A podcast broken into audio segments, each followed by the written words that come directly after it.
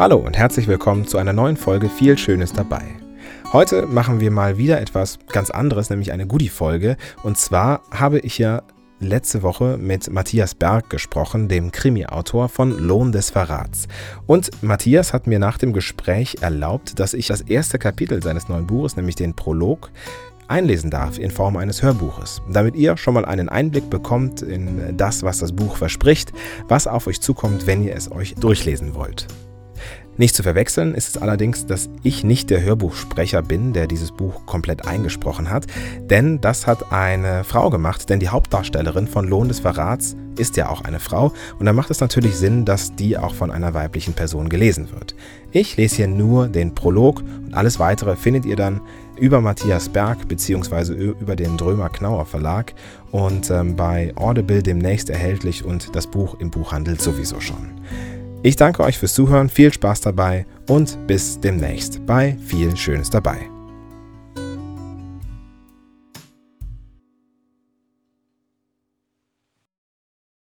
Lohn des Verrats von Matthias Berg Prolog Das Erste, was er von den Mädchen am Straßenrand wahrnahm, war ihr Gang. Der war selten aufrecht, meistens schlurfend. Gern beugten sie sich weiter als üblich nach vorne, wenn sie einen Rucksack auf dem Rücken trugen und schon lange unterwegs waren. Er machte sich einen Spaß daraus, zu raten, wie lange sie bereits auf eine Mitfahrgelegenheit warteten. Seine Vermutung sagte er sich laut vor, und wenn sie sich qualifizierten und er sie mitnahm, war seine erste Frage Na, wie lange bist du schon unterwegs? Und er lag häufig richtig. Das Zweite, was er von den Mädchen am Straßenrand wahrnahm, war ihre Figur. Die Größe musste grob stimmen und der Grad der Rundungen, nicht zu üppig und nicht zu dürr. Der Hintern und das Verhältnis der Schultern zur Hüfte, die Länge der Beine im Verhältnis zum Oberkörper, sein goldener Schnitt. Das dritte waren die Haare. Da ließ er mehr Variationen zu, aber schulterlang kam der Sache schon nahe. Blond oder dunkelblond war gut, ein helles Braun zur Not auch, aber kein Schwarz, das ging gar nicht. Auffällig war, je länger die Mädchen unterwegs waren und den Straßenrand entlang stiefelten, umso mürber waren sie, unachtsamer. Ihre Körperhaltung hatte etwas Drängendes, wenn er das getönte Seitenfenster herunterließ und sie sich nach unten beugten und ihre langen Haare von den Schultern fielen. Und dann kam der Moment, auf den er gewartet hatte. Er sah ihr Gesicht. In das Dreieck von den beiden Augenbrauen zum Kinn. Ein Ausschnitt, der darüber entschied, ob sie es waren.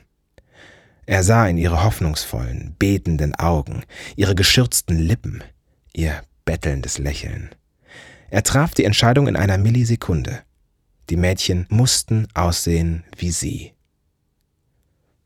Dieses Mädchen sah er schon von weitem, da war sie nicht mehr als ein gleichförmiger, beweglicher Punkt am Horizont, der sich gegen die untergehende Sonne abhob. Er nahm sofort den Fuß vom Gas und fuhr langsamer darauf zu. Es dämmerte. Eigentlich war es ihm lieber, wenn es schon Nacht war, denn die Dunkelheit schützte ihn besser, und in den Mädchen wuchsen die Furcht und der Wunsch nach einem sicheren Lager. Wie bei den Tieren, die sich einen Schlafplatz suchten, weil sie wussten, dass die Nacht gefährlich war.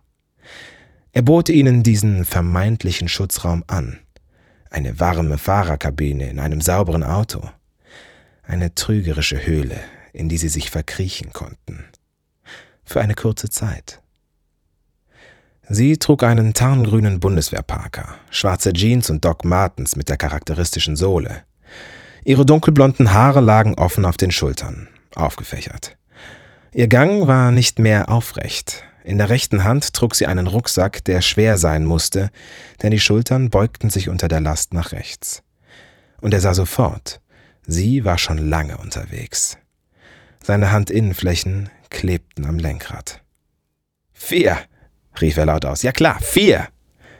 Er lachte nervös, drosselte die Geschwindigkeit und fuhr langsam an sie heran.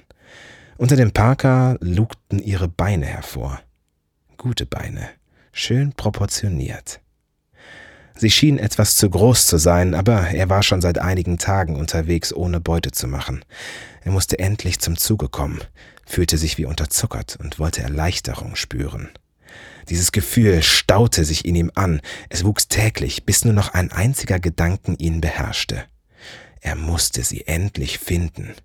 Die eine. Und es wieder tun. Mit dem rechten Arm griff er hinter sich unter den Sitz und spürte die halbvolle Wodkaflasche. Er zog sie hervor und klemmte sie zwischen seine Beine, drehte geschickt mit der einen Hand den Deckel ab, setzte sie an die Lippen und nahm drei große Schlucke. Der Vorteil an Wodka war, dass man ihn nicht roch. Kein Mädchen setzte sich zu einem angetrunkenen Kerl ins Auto, der eine Fahne hatte. Auf keinen Fall. Er schraubte die Flasche wieder zu und verstaute sie hinter seinem Sitz. In dem Moment war sie zum Greifen nah. Nur wenige Meter trennten sie voneinander.